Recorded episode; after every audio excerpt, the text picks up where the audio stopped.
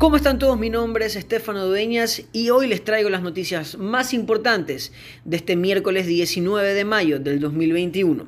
Yacu Pérez se retira de Pachacutic alegando que el acuerdo con Creo no es transparente.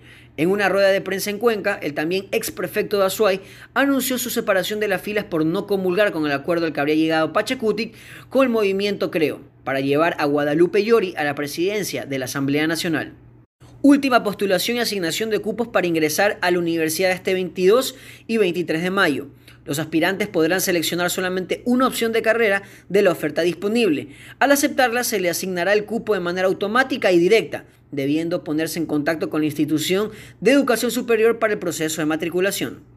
En el plano internacional, según la UNICEF, los confinamientos impactan en la salud mental de los niños. La organización habla del impacto en los niños y adolescentes de muchos países. Hay casos de estrés, depresión, falta de concentración. En el informe anual 2020 para México difundiendo este miércoles, Skug dijo que la pandemia afecta un poco menos a la niñez que a los adultos en cuanto a contagios y muertes, en un país con más de 220 mil muertos y 2,38 millones de casos. En los deportes, Leandro Vega vuelve a aparecer en el bombillo.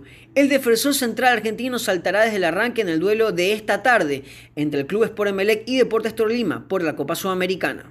Para más información, ingresa a nuestra página www.expreso.es y síguenos en todas nuestras redes sociales y plataformas digitales.